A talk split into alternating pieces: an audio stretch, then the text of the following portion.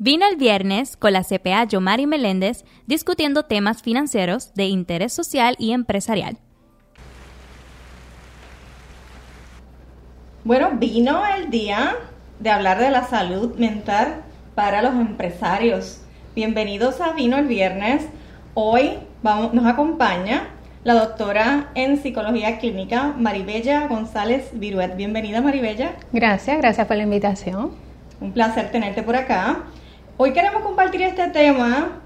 Viene el weekend por ahí y se ha visto, ¿verdad? Y se escucha a veces a muchos empresarios hablar eh, quizás de manera cargada entre todas las cosas que manejan, entre, ¿verdad? La falta de conocimiento para eh, lidiar con situaciones de estrés, eh, tanto físico como emocional. Y pues por eso tenemos, ¿verdad? Aquí a la, a la doctora para que nos ayude y nos dé ciertos tips para los empresarios que puedan manejar ¿verdad? diferentes situaciones. ¿Qué se conoce ¿verdad? como la salud mental eh, empresarial? ¿Qué nos puedes hablar de esto? Bueno, en términos de salud eh, mental, eh, seas un empresario o no seas un empresario, el estrés es algo que nos afecta a todos de distintas maneras. Y el estrés siempre va a estar presente en nuestras vidas. Eh, la cantidad de estrés es la que debemos estar monitoreando constantemente porque un estrés prolongado y agudo puede llevar al individuo a desarrollar trastornos de ansiedad y trastornos del estado de ánimo, siendo uno de los más comunes la depresión. Eh, y definitivamente cuando eres tu propio jefe, como son los empresarios, tienes eh, un sinnúmero de responsabilidades eh, y de preocupaciones, no solamente de tu negocio, sino también de los empleados, ¿verdad? A los cuales tienes en tu compañía y quieres este, tener una compañía productiva para poder también proveer eh, el, empleo y eh, ¿verdad? tener un negocio sustentable para tus empleados. Así que en términos de eh, qué cosas puedes hacer, qué cosas puede hacer un, un empresario para poder identificar y evaluar cómo están sus emociones, cómo está su salud mental, una de las cosas que se debe preguntar es, ¿hace eh, si tienes alguno de estos síntomas y por cuánto tiempo lo presentas, por ejemplo, si hay tristeza, deseos de llorar y, sientes que te tienes que esconder para hacerlo, si tienes eh, dificultades para dormir o duermes en exceso o duermes muy poco, dificultades alimenticias, si estás comiendo mucho o eh, has dejado de comer o has tenido pérdida de apetito. Así que estos son eh, de los cambios eh, indicadores. O, indicadores o sintomatología que puedes observar y si esto ha estado ocurriendo por más de un mes, una de las exhortaciones que podría este, traerles es que, que hables de eso, primero con alguien de confianza. Eh, y que te abras a la idea, ¿verdad?, de un servicio más formal a través de lo que sería un profesional de la salud mental, como son los psicólogos y los psiquiatras, eh, con, ¿verdad? Y doy este consejo con, el, con la intención mayor, que es uno creo que pienso de, de mis metas a largo plazo dentro de la psicología, es cortar con los mitos de... Eh, que hay cuando un ser humano busca servicios de salud mental, porque lo que nos ha la información que nos ha provisto la sociedad y nuestra cultura, que es una señal de debilidad. Y los empresarios en particular, que es el tema. Es un tabú. Es un tabú.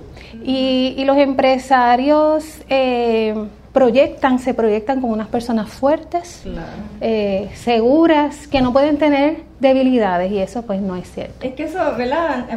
Parte de, de la posición y, y, de hecho, del mercadeo que se ha establecido en los últimos años como tendencia en las redes sociales, es este super empresarismo, super empowering, mujeres poderosas, hombres poderosas. Entonces se vende esta imagen falsa de que la persona que, ¿verdad? que cae en alguna situación estrésica, la persona que necesita llorar, que necesita hacer un tipo de decompress, presenta algún síntoma de debilidad cuando somos seres humanos y es un, ¿verdad? El, el, llorar y el poder hacer un tipo, o el buscar ayuda, ¿verdad?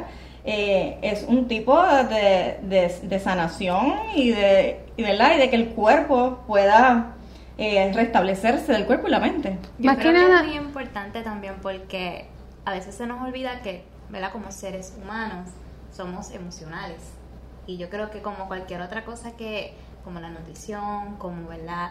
Todas las responsabilidades que tenemos que tomar, la salud mental es principalmente una de ellas, porque yo creo que eso es lo que, ¿verdad? Y me corrigen, eso es lo que hace que un ser humano sea un ser humano. Yo entiendo que esa es la esencia. ¿verdad? Somos, no somos máquinas. Exacto, no somos homo sapiens. ¿Y cómo, y cómo podemos manejar el, el estrés en el día a día? El estrés día a día uno tiene que, lo primero en términos prácticos es organizarse y tener metas realistas. Cuando no tenemos metas realistas o expectativas realistas en el día a día, en semana a semana, en metas a corto plazo, metas a 5 años, metas a 10 años, eh, ahí es uno de los factores mayores que trae, que te, ¿verdad? En donde vas acumulando un estrés diario porque cada día, cada semana, cada año laboral, tú haces una evaluación de cuáles han sido tus ganancias, tus logros y tus fracasos. Eh, y cuando tú tienes unas expectativas muy altas, o poco realistas eh, para tu tipo de negocio o de empresa, eh, el fracaso es algo que se va a enfrentar a diario, aun cuando tengas metas realistas. Pero te expones como un precipicio, a un límite cuando desarrollas eh, expectativas falsas acerca de tu empresa, acerca de tus metas. Así que si podemos empezar con un consejo bien directo, es desarrollar metas laborales, eh, metas personales y metas familiares realistas. Y, darte la tarea de pensar que eh, cada meta requiere mucho trabajo. Creo que hay la visión del nuevo empresario poderoso, eh, que esto se consigue rápidamente. Bueno, es que hasta comenzando, partiendo desde las carreras universitarias, entre esto del super empresario poderoso que fomentan las redes y, mayormente este, este boom de economía que supuestamente llega rápido, cuando te conviertes en un empresario, normalmente cuando usted estudia administración de empresas en la universidad, a usted lo que le enseñan no es hacer un microempresario. Cuando todos los términos de la universidad asumen que usted está en una empresa de mayor tamaño. ¿Qué pasa? Cuando usted llega al mundo real del empresarismo, que se da ¿Qué, es lo que está sucediendo en, Puerto Rico y en muchos otros países? Es que, por ejemplo, usted es un experto en mecánica o usted es un, un CPA, ¿verdad? Experto en planillas y abre un negocio de planillas y, asumen que eso es una empresa. ¿Qué pasa? Que usted se convierte en un mismo empleado esclavo suyo porque una empresa requiere de varios empleados que lo acompañen. ¿Por qué? Porque usted tiene que atender el teléfono usted tiene que atender una familia, usted tiene que llevar una contabilidad del negocio, aunque sea contador. Eh, el mercadeo de una empresa es muy importante. Las conexiones más el trabajo que usted hace. Una empresa tiene muchos niveles y cuando esta persona que es experto en un área, médico, abogado, CPA, técnica de uñas, barbero, se llama empresario, a veces no, es, no sabe lo que es abrir un Suri, lo que es llevar una contabilidad, lo que es entrar a las redes y hacer todo este tipo de posting, todo conlleva tiempo. Y cuando decidiste ser empresario y te diste cuenta que en vez de viajar y andar en helicópteros montados y en aviones y cosas, estás por la noche facturándole a los clientes para que te paguen. Y el esposo ya está durmiendo y los nenes no te vienen todo el día. Esto crea situaciones de estrés que no estaban contempladas en el super empresario. Eh, y, este es el momento en que se recomienda ampliamente que usted busque ayuda para organizar su empresa, busque eh, reevaluar cuáles son sus metas y sus prioridades eh, económicas, familiares y laborales y que pueda hacer un nuevo plan. Una de las cosas mejores que tiene la existencia humana es que usted tiene la capacidad para evaluar si estas decisiones de la aquí ahora lo están llevando a alcanzar la meta y si su evaluación es que le dice que no, pues vamos a reformular las metas. Así que, eh, y para darle entonces el giro a salud mental, dentro de esa búsqueda de ayuda en los servicios de salud mental, eh, estamos los psicólogos para ofrecer eh, servicios de psicoterapia. A veces ese tabú de llegar a un extraño, mira, a veces es mejor hablar con un extraño acerca de situaciones en las que no queremos cargar a un familiar, eh, y hemos reconocido que no podemos manejar ese estrés solo, eh, la psicoterapia es un proceso de autoconocimiento, de crecimiento, que se puede dar un periodo corto de tiempo y hay gente que a veces se enamoran del proceso y le dedican mucho más tiempo. Eh, todo va a depender de la necesidad que usted tenga cuando llegue a buscar servicio. Así que ábrase esa posibilidad. Los psicólogos estamos entrenados principalmente en ofrecer psicoterapia, que es eh, este proceso donde ayudamos a la reflexión, a encontrar eh, esas áreas eh, según unos acercamientos teóricos que pueden explicar la conducta, eh, de cómo la persona entonces puede darle un giro y mejorar esos esquemas de pensamiento, organizarse mejor y poder eh, tener una mejor calidez en los distintos escenarios en donde como seres humanos nos desenvolvemos. Claro, y al ser verdad un profesional tienen verdad unos acuerdos de confidencialidad que muchas veces el miedo de acudir a buscar ayuda es ay, fulano se va a enterar, el, el sentimiento de vergüenza. Se van a eh, pensar de mí. Eso es así, los psicólogos, no, las leyes nos, eh, ¿verdad? nos exigen, a nosotros nos aplica la ley IPA igual que a los médicos, ¿verdad? La, nos, nos aplica también eh, todas eh, las reglas eh, de confidencialidad que aplica a cualquier otro proveedor de servicio donde haya donde se divulgue información personal de diagnóstico así que no debe ser eso una preocupación mayor, eh, ya que buscamos ayuda para la salud física. Eh, cuando tenemos una afección física es importante la salud mental porque los estudios cada vez más demuestran eh, que sentimientos que se pueden describir o emociones que se pueden describir como depresión a largo plazo causan un deterioro en funcionamiento mental se afecta tu atención, se puede afectar tu memoria, se, te afecta tu salud física. Entonces ya no estás trabajando buscando, vas a tener que buscar ayuda por una situación eh, física, una enfermedad física, sino que también va a afectar tu salud mental. Así que empecemos buscando ayuda para manejar el estrés, para eh, poder eh, dar lo mejor que usted tiene como individuo. Sería lo ideal también, porque a veces como, ¿verdad? Como usted es una profesional, puedes encontrar algo en una persona que a lo mejor esa persona no ve, ¿verdad? A lo, mejor su trasfondo de vida no se le ha permitido abrirse de tal modo para entender sus propios sentimientos.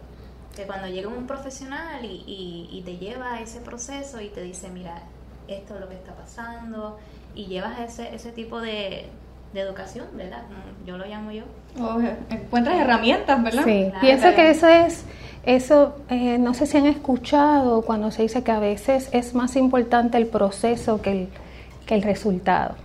¿verdad? La psicoterapia es así. La psicoterapia tal vez eh, con el objetivo principal que se llega a buscar servicios eh, de salud mental, se cumplen y se detiene. El paciente ha encontrado lo que necesitaba, ha tenido las ganancias del proceso y hay muchas personas que no terminan, lo que es algo a lo que no exhorto que hagan, sino que se den la oportunidad reflexiva en conjunto con un profesional eh, para eh, poder eh, identificar cuáles han sido las ganancias, cuáles han sido los cambios significativos o no.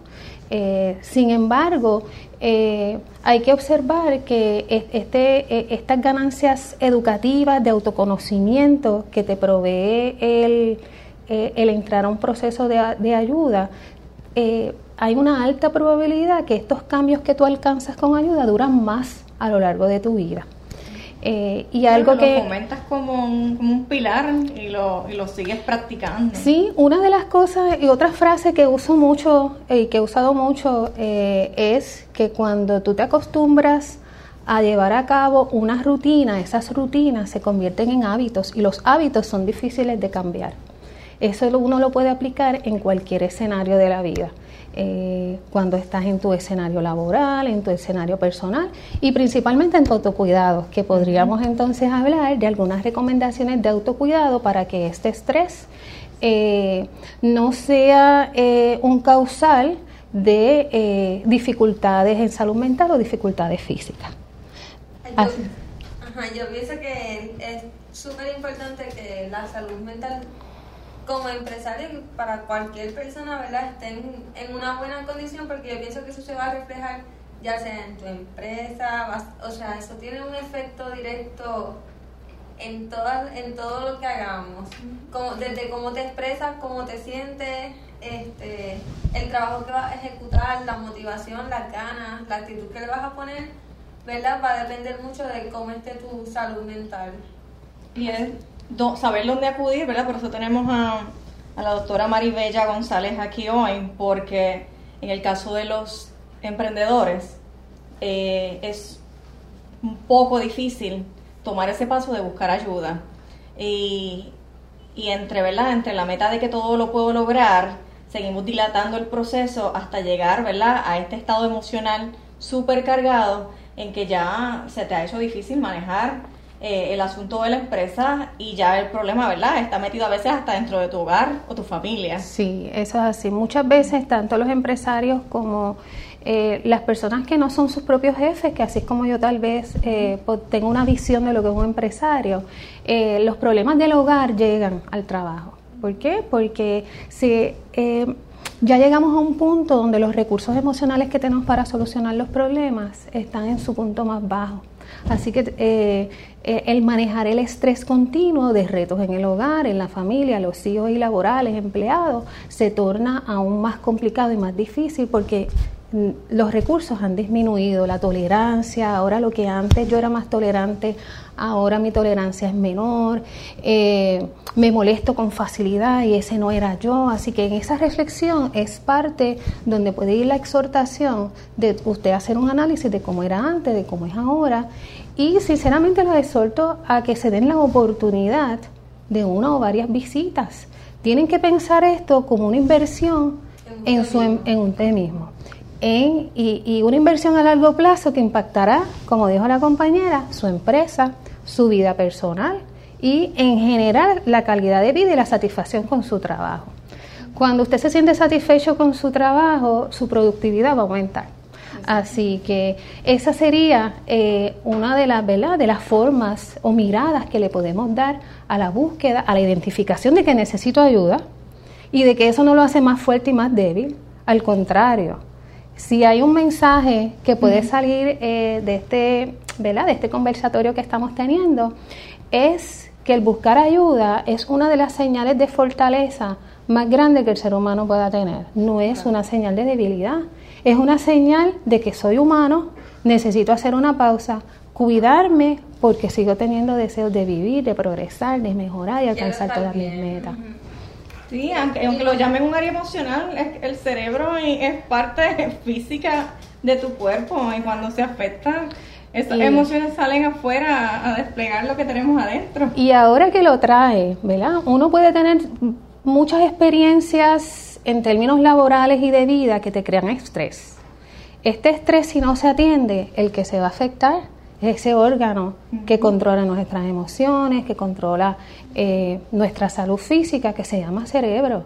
Y entonces podemos convertir, o, si lo posponemos, ese estrés, eh, esa ansiedad que estamos experimentando y algunos síntomas de depresión se pueden hacer una condición más endógena que entonces requieras de un tratamiento farmacológico más a largo plazo, eh, donde requieras entonces, eh, más allá de decisiones que tú puedas hacer y tomar más flexibles, realmente alejarte por un tiempo de la rutina laboral, de la, depender de otros de otras personas más. Así que pueden ver como una alternativa de cuidado el buscar ayuda. Pero hay otras alternativas de cuidado que son dedicarse por lo menos una o dos veces a la semana, eh, tiempo para ejercitar el cuerpo, eh, tiempo recreativo. Eh, hay una expresión en la literatura que se utiliza, la traducción en español son actividades de ocio, que a mí no me gusta mucho, pero son leisure activities, en donde usted lo puede, hay, esas actividades fluctúan desde hacer ejercicio hasta la lectura. Lectura que te apasione, que no tenga que ver con tu trabajo. Son eh, momentos de pausa. Exacto.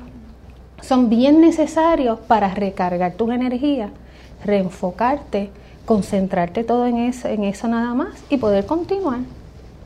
Claro. Yo creo que, ¿verdad? Que, que para, eh, para hacer, resumir este tema, eh, hay que planificar para todo. Y dentro de planificar, ¿verdad? Debe haber tiempo y debe haber esa fortaleza físico-mental para aceptar que necesitamos ayuda en ciertos momentos. Eh, cuáles son los indicadores, ¿verdad? Que, podemos cerrar para que Maribella los, los repase. En, mi, en mi vida personal, ¿verdad? Quizás ella va a dar otra recomendación ahora al final.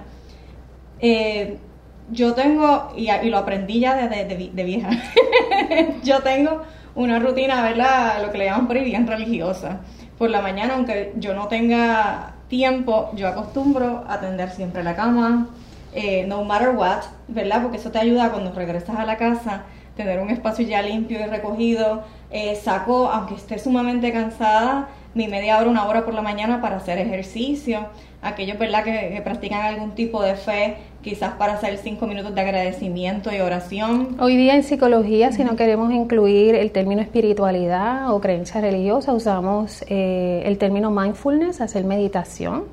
Eh, se puede hacer y no tiene que ser una hora. Con 15 minutos la, la literatura ha demostrado que tú te recargas. Okay. Te organizas y coges esa energía mañanera para seguir tu, y el mismo, el mismo gimnasio, ¿verdad? A veces uno llega tan cansado y aunque uno no vaya a ponerse fit, realmente te recarga de, energía porque te hace sentir el cuerpo mejor. Y dentro de eso, ¿verdad? Aquí los que trabajan con nosotros aquí dentro saben que nosotros somos fieles creyentes de las agendas de trabajo. Y las hacemos los viernes, de hecho, ¿ves? Porque hoy es, vino el viernes, las hacemos el viernes porque podemos evaluar qué logramos cumplir entre la semana que venía planeado desde la anterior, que se pudo ganar, que no se pudo ganar, que se tuvo que posponer para lo siguiente. Y yo creo que el, la palabra fracaso no debe ser ni término de vergüenza, ni término de miedo, ¿verdad? Porque hay cosas que no van a salir bien. Y, y a veces hay negocios que hay que cerrar, a veces hay personas que hay que dejar ir y se ve como, como que uno perdió, ¿no? Y de, de todo se gana. Lo importante es saber a dónde, a dónde llegar. Sí, en una de las áreas que se llama psicología positiva, se trata de ver lo, esto como, como, como cambios centrados en una oportunidad. No se trata de usar el término fracaso cuando se trata de las experiencias de vida que incluye el área laboral, sino que eh, lo vemos como una oportunidad de, que, pues, de reflexionar qué funcionó, qué no funcionó, de reflexionar eh, hacia dónde voy, reevaluar mis metas. Así que no se utiliza mucho ni se acuña mucho eh, la palabra fracaso.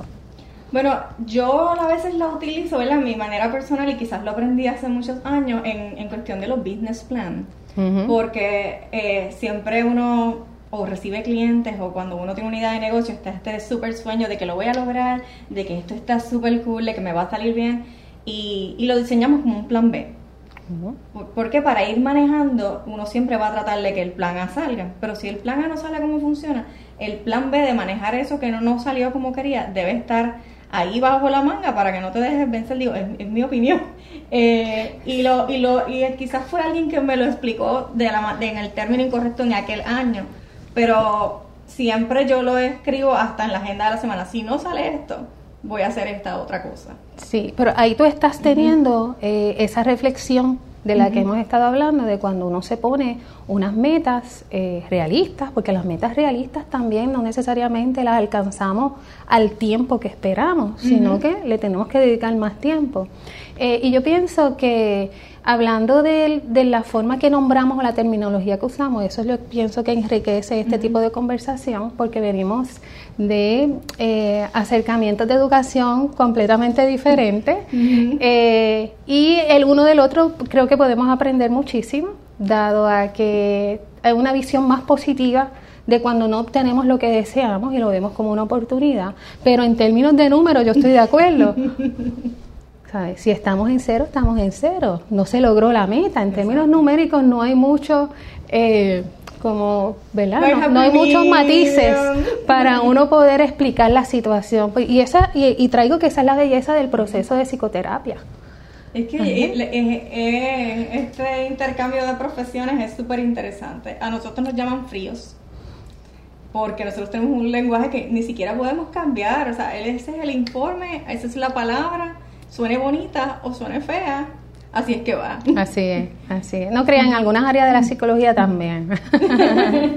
hay, hay sus cosas técnicas que tenemos que, ¿verdad? Eh, que desarrollar es una de las áreas que yo en, mi práctica privada he desarrollado, que es... Eh, que es evaluar y se hacen trabajos, eh, informes técnicos, ¿verdad? informes que impactan vidas también, pero yo escribo lo, que sale en los distintos eh, instrumentos que utilizo para evaluar a la persona. Y sí, a veces este, me cojo en, ese, en, ese, en esa reflexión de, eh, esto suena fuerte, este, pero eso es lo que hay. Y uno tiene que tomar decisiones con respecto al resultado. Eh, no me gustaría, eh, dentro de este resumen, dejar pasar la oportunidad de hablar que hay unas características intrínsecas de adentro con las que tal vez uno las puede observar en este líder empresarial desde muy pequeño. Son personas más activas socialmente, tienen unas destrezas sociales tal vez más llamativas son hábiles para tomar decisiones, ¿verdad? Eh, y hay muchas de estas eh, cualidades eh, que son en parte lo que ayuda al éxito a la persona y también a la creación de estrés. Y creo que lo quiero reenfocar de nuevo en cuáles son esas expectativas que tiene el líder. Tienen que constantemente, como recomendación, reevaluar esas expectativas y nunca perder esa visión o actitud positiva que, se describe en muchos líderes para enfrentarse a los problemas de la vida. Eh, se ha encontrado en algunos estudios que esa visión positiva para enfrentarse eh, a los problemas y situaciones laborales, familiares en la vida, es lo que hace que estos líderes empresariales, en, eh, en su mayoría, tengan éxito o satisfacción en lo que hacen. Y eso entonces aumenta la productividad eh, de, su, de su empresa, de usted como individuo, y lo puede transmitir a sus eh, empleados. Bello. Entonces cerró hermosamente. Le damos mil gracias, ¿verdad? A la doctora Maribella González Viruet. Eh, ella, ¿verdad? Trabaja en el área de psicología. Hemos tratado de traer este tema para beneficiar a todos los oyentes, en especial a los emprendedores, ¿verdad? que presentan algunos de estos indicadores o que en el futuro pudieran presentarlos, a motivarlos a buscar ayuda, a motivarlos a cuidar su salud mental, porque aparte de verdad del corazón, la, uno de los órganos esenciales del cuerpo, ¿verdad? Es el cerebro, ¿verdad? Nuestra mente y, hay que cuidarla, ¿verdad? No sé si Maribella quiera cerrar quizás con algunas recomendaciones finales y al final donde te pueden contactar si tienes algún tipo de, página. Bueno, eh, yo voy a proveerle mi información eh, a Yomari porque pues dentro de la diversidad de, eh, de trabajos que hacemos los psicólogos clínicos, yo hace muchos años no ofrezco psicoterapia, aunque la disfruté mucho por mucho tiempo a poblaciones vulnerables y sensibles eh, relacionadas a trauma. Eh, hoy día me dedico más a lo que es la evaluación, la evaluación donde se utilizan instrumentos de evaluación, se hace un informe para la agencia o el individuo que lo solicita. Así que le prometo aquí a, a, Yomari este, y al equipo darle, eh, proveerles los recursos y sus números de teléfonos y localidades en el área de Bayamón, Guaynabo, eh, para que estén a, su alcance. Eh, y por último, como última recomendación, es que siempre hay esperanza y que no dejen para muy tarde tomar la decisión de buscar ayuda. Aunque nunca es tarde, mientras más usted más rápido usted puede identificar y darse esa oportunidad, va a ser mucho mejor para su vida. Va, va a obtener algún logro, alguna riqueza de los procesos de buscar ayuda. Así que rompamos con el, con el tabú, como lo dijo la compañera hace unos minutos atrás. Bueno, los dejamos con, ¿verdad? con este tema relajante eh, y refrescante para que comiencen su weekend. Los esperamos siempre con su vino en mano cada viernes en Vino el Viernes. Chao. Síguenos en todas nuestras redes sociales Vino el viernes PR, CPA Yomari Meléndez, Planillas PR.